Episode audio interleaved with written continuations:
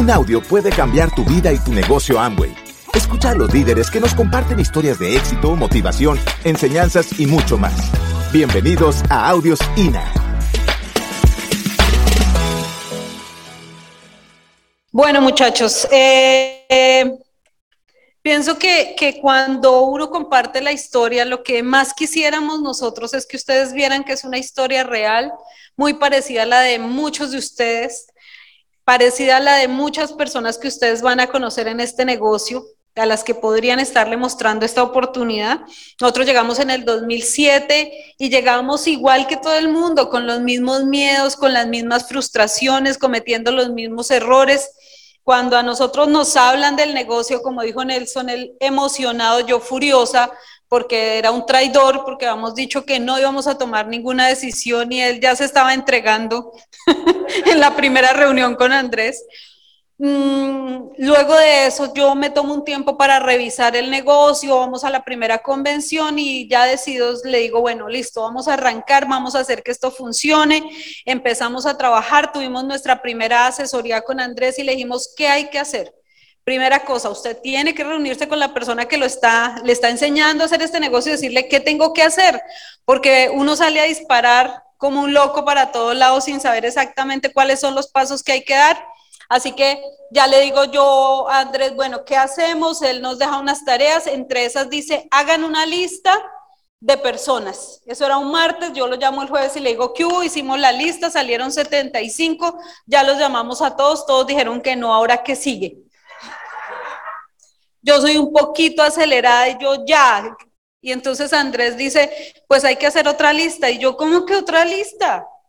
Muchas cosas no entendíamos en el negocio, no fuimos fáciles, yo particularmente no fui fácil porque yo venía de un mundo completamente diferente, yo aprendí a trabajar con mi mamá en la calle desde los 10 años, así que no estaba acostumbrada a que nadie me dijera qué hacer ni cómo hacerlo. Y tratar de trabajar con él y con la gente, pues fue un reto. Al inicio, pues yo me acuerdo que iba a asesorías con él, con Andrés y yo llevaba mi mapa así dibujado todas las personas que teníamos ahí en nuestro negocio. Y entonces eh, yo abría el mapa y le decía, Larita, mire, este es nuestro mapa. rápidamente, como a los tres meses ya teníamos más de 40 frontales, yo le decía, mira, este es el mapa, ya hablé con este, este no sirve, este le dije que vuelva la maleta, en esa época era una maleta del kit de auspicio, porque nadie me servía, yo quería que la gente hiciera, la gente decía, voy a ir y no iban, voy a hacer los puntos, no los hacían, entonces yo quería echarlos del negocio. Así iniciamos el negocio. Y, pese a eso, yo hoy en día que pienso hacia atrás, miro hacia atrás, yo digo, y hemos podido construir el negocio con todos esos defectos, con todos esos errores, con todas esas situaciones. Alguna vez en un evento nos decían cuál ha sido el, el principal reto que ustedes han tenido en el negocio. Y yo digo, pues nosotros mismos, porque es que Amway pone a disposición de nosotros todo. Ahorita que yo escuchaba aquí a los funcionarios y ellos son súper modestos en decirle a uno cuánto se puede ganar, qué se puede hacer. Cualquiera de ustedes que está aquí ahorita escuchando esta información y que está iniciando el negocio puede arrancar una esmeralda fundador en seis meses simplemente tomando una decisión y colocando la acción. Así que pues ahí estábamos nosotros aprendiendo, dando los primeros pasos, empezamos a contarle a mucha gente, a trabajar, a hacer cosas. Entre esos pues entra mi mami, ella entra a uno de nuestros equipos, ella pues con más velocidad empezó a trabajar, mi mami se hizo esmeralda en dos años de estar en el negocio. Y pues obviamente eso nos prendió el fogón a todos, trabajábamos, hacíamos cosas, pero en esos primeros meses, pese a que entraba mucha gente y trabajábamos pues, o sea, de verdad hacíamos muchas cosas, no calificábamos. No sé si alguien esté aquí identificado con eso, pero uno dice, estoy haciendo, hago cosas y no llegábamos a, ni a plata. Y ya teníamos como 100 personas en seminario y nada que podíamos lograr esos 10 mil puntos, porque ahí aparecen lecciones del negocio y es que muchas veces uno puede sentir que hace cosas porque venimos de un mundo tradicional donde nos pagan por esfuerzo, pero no es solo esfuerzo, es también entrenarse, es, también entender ciertas cosas, madurar ciertas cosas en el negocio. Así que ahí estábamos nosotros, ya habían pasado varios meses, nada que calificábamos y llegamos al seminario de enero. En ese seminario, cuando venía el seminario, Andrés nos promueve, nosotros estábamos apenas pues entendiendo todo esto del sistema, Andrés nos dice, no, hay que poner mucha gente, hay que estar allá, ese es el mejor orador que hay en Latinoamérica, hay que ir a escucharlo, ese es el que sabe, y entonces nosotros nos vamos para, para organizarnos al seminario, eso era como un domingo, un sábado, no sé, o llegamos a la casa a organizar, en esa época teníamos cuatro niños chiquitos, los que han tenido hijos saben que eso es una locura, porque cada maleta, para dejarlos a guardar, ¿no? Para uno irse al seminario. Entonces, eh, organizándole todas las cositas a los niños, su maleta, su comida, la ropa de cambio, lo que necesitaban, corriendo ahí súper atareados para poder salir puntual al seminario. Bueno, atareada yo, Nelson acosando, ¿no? Como empiezan los señores, vamos tarde. Si uno corre con los niños, se ríen apenas. Bueno, pues ahí estábamos nosotros en ese corre-corre. Eh, y ya estábamos listos y yo veo que Nelson no está ahí, entro y le, al cuarto y le digo, ¿qué pasó Nelson allá? Así con cara de acontecimiento, ¿qué pasó? Me dice, no vamos a ir al seminario. Yo le digo, ¿por qué? Porque no tenemos para entrar, para pagar la entrada al seminario. Yo siempre cuento esto y, y la verdad me parece parece que es importante que la gente sepa, porque así es la vida real, ¿sí? Mucha gente llega acá y, uy, no, pero es que no, no, no, todos llegamos en diferentes situaciones. Imagínense para nosotros ser dueños de una empresa y no tener para pagar la entrada a un seminario. Eso era fuerte y yo entendí eso. Yo veo a Nelson, siempre hemos tenido un código de trabajo, nos apoyamos, no nos damos duro, nos apoyamos. Yo creo que esas también son lecciones para el negocio. Si uno tiene pareja, tiene que hacer trabajo en equipo. Ese es el primer equipo que hay que levantar de la pareja. Y entonces yo me quedo mirándole y le digo, no, no, no te preocupes. Eh, yo tengo ahí una plata que me pagaron en unas monedas. Eh, yo había hecho una, ay, ayer me dijeron cómo se llamaba acá, una cadena. ¿Una qué? Un susú, es un susú, había hecho yo y me habían pagado una parte del dinero en monedas y yo había guardado las monedas por ahí en un cajoncito para una emergencia. Ese fue el día de la emergencia. Yo me acordé y le dije, ay, yo tengo las monedas ahí que me pagaron, vámonos con eso. Y entonces cuando, cuando yo le digo eso a Nelson, él me dice, ¿cómo se te ocurre que vamos a ir a pagar la entrada a un evento en monedas? Imagínese aquí en la taquilla usted contando moneditas para pagar la entrada. Entonces Nelson, así todo macho alfa, me dice, no, no, no, yo no voy a ir a pagar la entrada de monedas. Yo le digo, no sea bobo, eso la cambian ahí en una, en una cosa de gasolina, se lo vuelven a uno billetes. Y entonces lo convenzo y salimos. Entonces yo me voy adelante con los niños, cojo los dos más pequeñitos, las maletas, la bolsa con las monedas, iba el bolso, todo lo que carga uno, ¿no? Súper maniada con todo eso. Entonces, vivíamos en un quinto piso sin ascensor, yo agarro, voy bajando los tacones, bueno, iba súper encartada. Y entonces a mí se me ocurre pasarle la bolsa con las monedas a mi hijo Nelson David, que es el que está de este lado. Nelson David en esa época, o sea, calculen ahí cinco años atrás, tendría más o menos unos diez añitos. Yo le paso la bolsa a las monedas y Nelson David de todos mis hijos es el más relajado que hay. O sea, el más no tiene sino una velocidad en la vida. So uno le dice, ¿qué hubo? Pero ya. Ay, más, relájate. O sea, esa es su mayor expresión de rapidez, ¿no? ¿Qué hubo? Pero ya. Ay, más, es que tú eres más salvaje. Eso es todo lo que dice. Me da risa.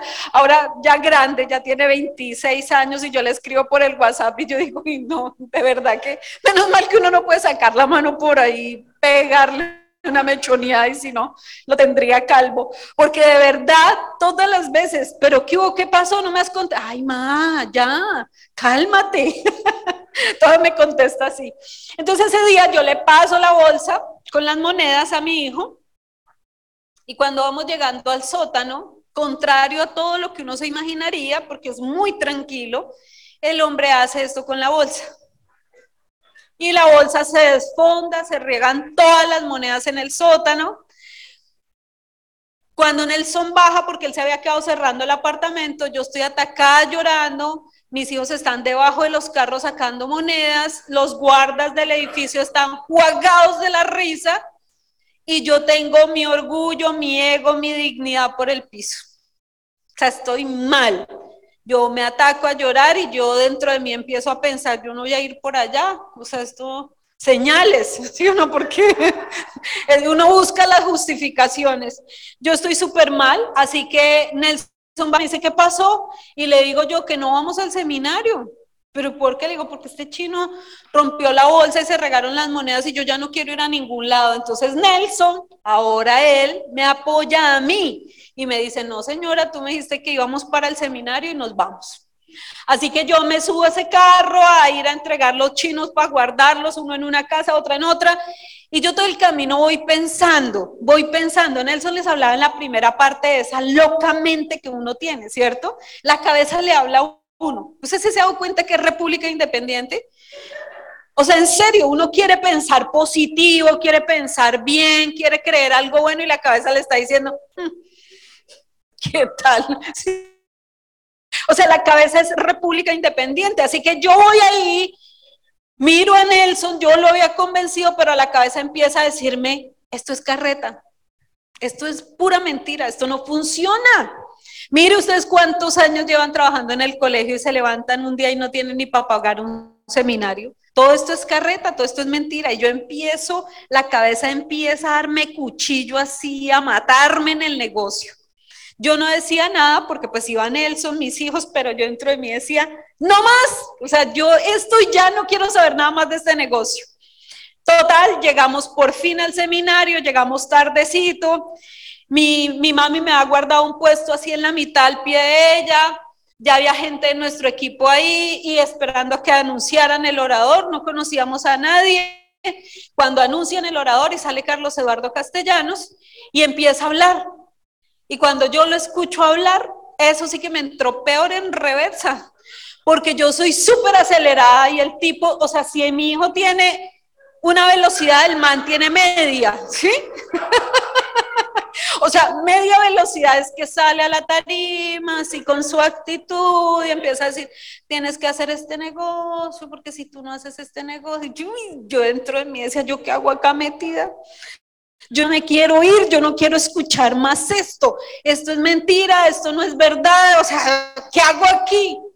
Y entonces él está, hable y hable y hable y hable, porque yo no sé si a usted le pasa que cuando uno está rajado, o sea, se le hace esto eterno, ¿sí o no? No se va a acabar. Alguno está pensando que no se le va a acabar, espere que lo remate yo, como a mí me remataron hace unos años. y entonces resulta que, que él está ahí, hable y hable, y de pronto dice, tienes que encontrar una razón, porque si no tienes una razón clara, este negocio no te va a funcionar. Y yo estoy ahí escuchando, ¿no? Entonces yo, nada que ver conmigo. Y llega y dice, y si no tienes razón, pero ya trajiste a uno este negocio, haz que este negocio funcione porque ya le vendiste el sueño a alguien. Y yo, y yo volteo a mirar para un lado gente de nuestro equipo o para el otro lado, gente de nuestro equipo, y de ahí de la mitad sale una cara que me hace,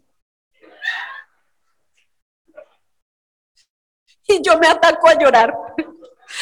Pero a llorar, a llorar, a llorar. Y yo tengo un problema, yo no lloro como llora la gente normal. Yo poco lloro, o sea, pocas veces me van a ver llorando a mí, pero cuando yo lloro, lloro así. Ah, ah, ah,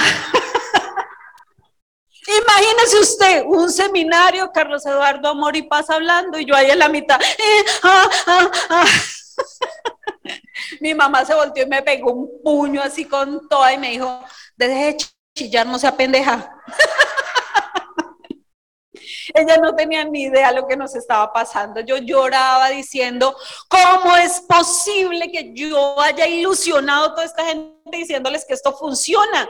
¿Cómo es posible que yo ya me haya metido a traer a todas estas personas y ahora no, que me voy porque no tengo para pagar la entrada? No, Dios mío, esto tiene que ser verdad, esto tiene que funcionar. Y llega y dice Carlos Eduardo para rematar, ah, porque yo sé que hay más de uno, dijo, uy, menos mal no vino mi invitado. Llega y dice Carlos Eduardo, y si no tiene ni uno acá, hágalo por dignidad. Ahí sí yo ya convulsionaba en la silla, yo,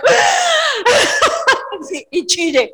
Total, salimos de ese seminario y yo le dije a Nelson, hay que hacer esto.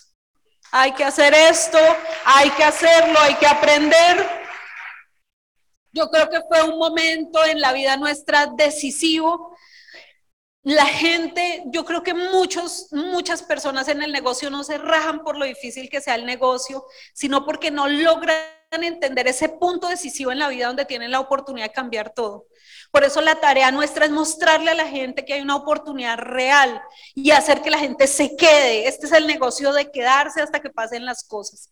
Empezamos a trabajar, al mes siguiente ya habíamos calificado plata, ese año cerramos como platino, al año siguiente platino fundador y de ahí para acá empiezan a pasar cosas con nuestro negocio. Dos años después de ese momento, mentiras, año y medio después de eso, mi mami se califica al nivel de esmeralda y eso pues nos cambia la vida a todos porque ya, era, ya no era decirle a la gente, uy, en este negocio le ponen a unos cheques gigantes, era que yo había visto a mi mamá con los cheques porque ella los sacó del banco y nos dijo, mire, vaya, páguele alguno de esos que le debe y después me da la plata a mí.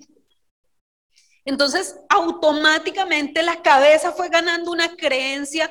Al año siguiente nosotros calificamos a ese nivel de esmeralda, mi mami esmeralda fundadora, ella siempre llevándonos la delantera y calificamos al nivel de diamante. Ese día fue nuestro día de reconocimiento de diamante. Yo creo que todos deberíamos tener una imagen visualizando ese momento, porque es el momento que representa realmente el haber hecho el esfuerzo y haber pagado un precio para tener éxito. Eso es lo que representa. En algún momento usted va a estar ahí y yo quiero que usted se visualice, piense, ponga su foto, ponga su imagen y piense en su momento de diamante porque va a llegar. Va a llegar su momento de diamante si se queda en este negocio.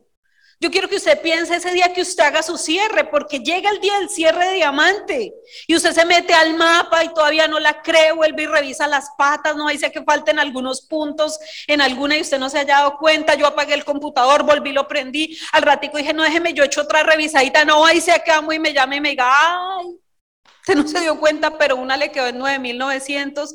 ¿Me entienden? O sea, o sea, es un momento tan mágico que uno esa noche, yo les voy a decir lo que pasa esa noche. Esa noche usted se acuesta y usted no sabe qué decir. Usted no sabe cuál es su oración ese día. Usted no tiene ni idea al día siguiente qué es lo primero que va a hacer. Si se va a arrodillar y va a decir gracias, si va a llamar a ese que lo ha torturado por plata todo el tiempo, si va a llamar a sus papás, a la gente que usted ama, decirle la hicimos, ese momento llega.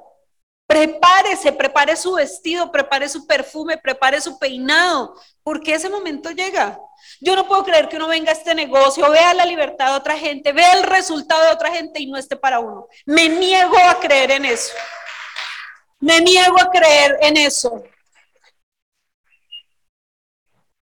Llegamos a Diamante, y un año después, bueno, en esa calificación a diamante, pese a todo lo que estaba pasando, mi mami enferma, mi suegra enferma, mi suegra fallece el 24 de diciembre después de haber cerrado el diamante, la vida no nos dio mucho chance con ella, fallece en una diálisis. Y al mes a mi mamá la diagnostican con insuficiencia renal crónica y toca empezar a dializarla. Y empieza nuevamente la vida porque ahí hay algo que a veces no tenemos presente y es que la vida viene con cosas. Hemos tomado malas decisiones, no hemos cuidado nuestra salud, tenemos un tema genético, no sé, así es la vida, ¿sí?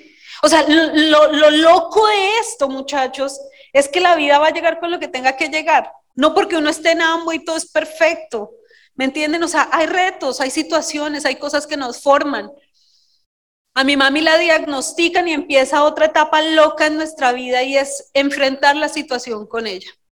Y pues muchos de ustedes la escucharon aquí después de que ella empieza con ese reto, con esa locura. Eh, mi mami dura tal vez como unos nueve meses en cama tratando de asimilar el proceso difícil.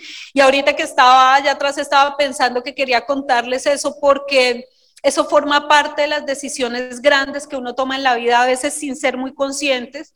Nueve meses mi mami en cama, coordinamos esa convención y Nelson me dijo, hay que llevar a Leo a la convención, porque como mi mami era tan sanguínea y tan amiguera, Nelson decía, si la llevamos, ella va a volver a subir su nivel emocional. Así que casi a las malas no la llevamos a esa convención a mi mamá. Y, y a mí se me olvidó, estábamos coordinando, nos ocupamos.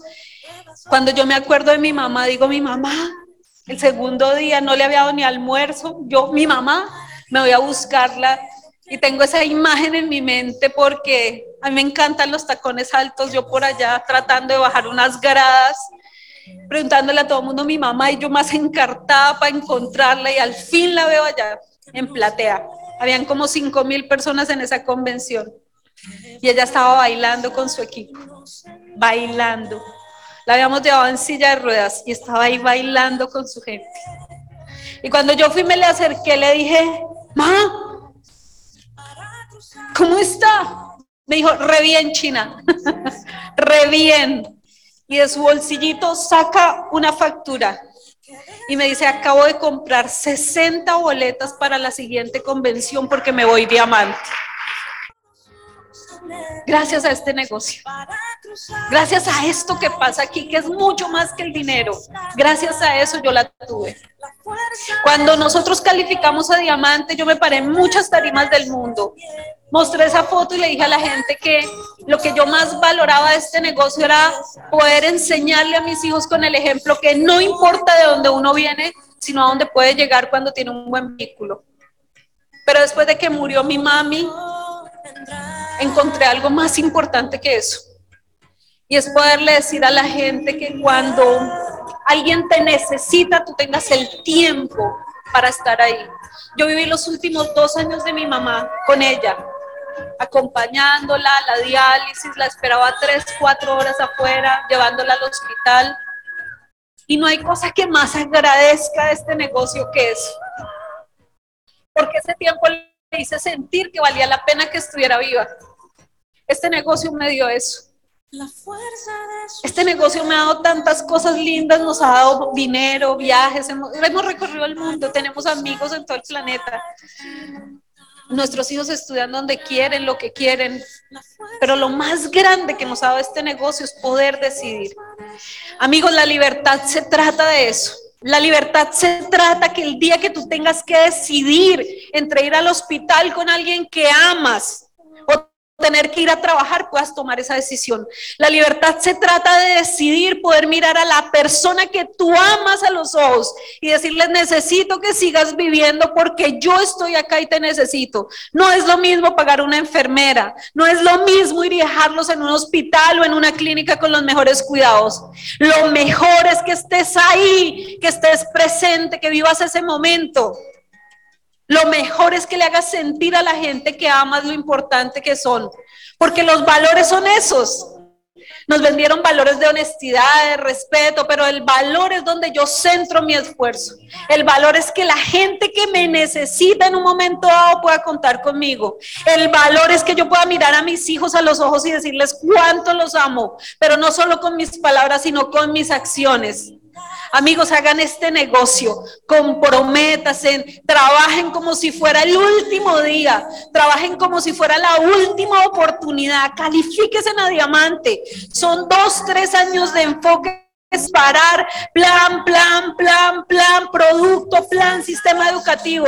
Hagan lo que sea necesario, porque si la vida viene con retos más adelante, ustedes pueden decidir cómo vivir esos días, pueden decidir cómo amar a su gente y cómo demostrarle de verdad, de verdad, de verdad, lo que vale la pena. Gracias por escucharnos. Te esperamos en el siguiente Audio INA.